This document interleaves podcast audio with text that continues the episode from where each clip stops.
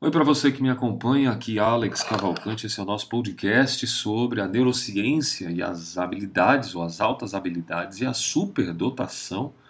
Um pedido é, de uma paciente que gostaria de ouvir um pouquinho sobre esse tema na nossa série da Saúde Flix. Se você faz parte do Método Integrado de Saúde Corporativa, seja bem-vindo a esta aula, o MISC também. Bom, estudar o sistema nervoso e o seu funcionamento e a regulação dos órgãos, em especial o cérebro, conhecidamente, é considerado um dos maiores desafios para a humanidade desde a antiguidade. O ramo da ciência responsável por conduzir essas investigações e esses interesses na área é a neurociência ou as neurociências, como alguns a chamam. E apesar de o uso desse termo ser recente, os estudos do cérebro humano são muito antigos. Olha, gente, os primeiros registros podem ser observados, acredite, é nela, na Grécia Antiga.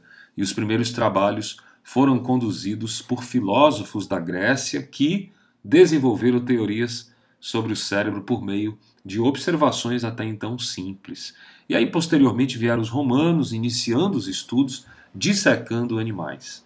E foi no século XVIII, por influência do iluminismo, que surgiram os estudos mais aprofundados do sistema nervoso.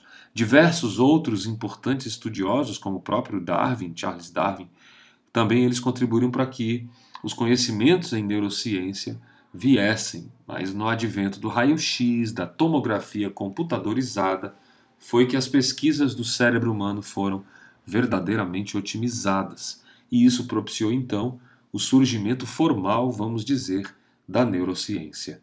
As tecnologias atuais permitiram avanços bastante consideráveis, na minha opinião, em termos de neurociência, a qual a gente pode expandir na, no conceito de campos de pesquisa dessa ciência do cérebro para outras áreas interligadas, inclusive.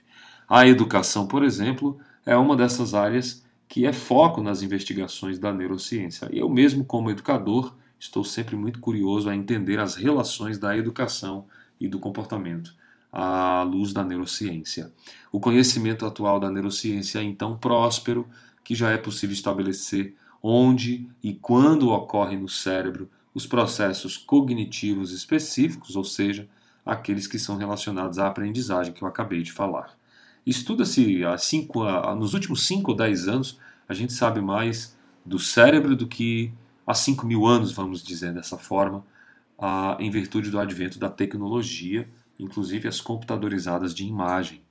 E o meu objetivo aqui é que você possa aprender as principais funções, as aplicações da neurociência no campo da educação de pessoas com altas habilidades e superdotação.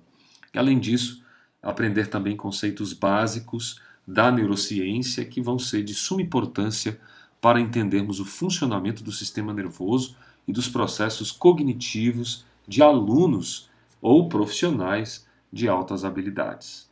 A ideia é que você possa identificar a relação entre a neurociência e as altas habilidades e superdotação, reconhecer na neurociência as características das altas habilidades e superdotação e descrever também a relação entre neurociência e educação e as propostas de ensino de alunos com altas habilidades de superdotação. Vamos em frente e nós seguimos aqui na nossa aula de neurociência e as altas habilidades e superdotação.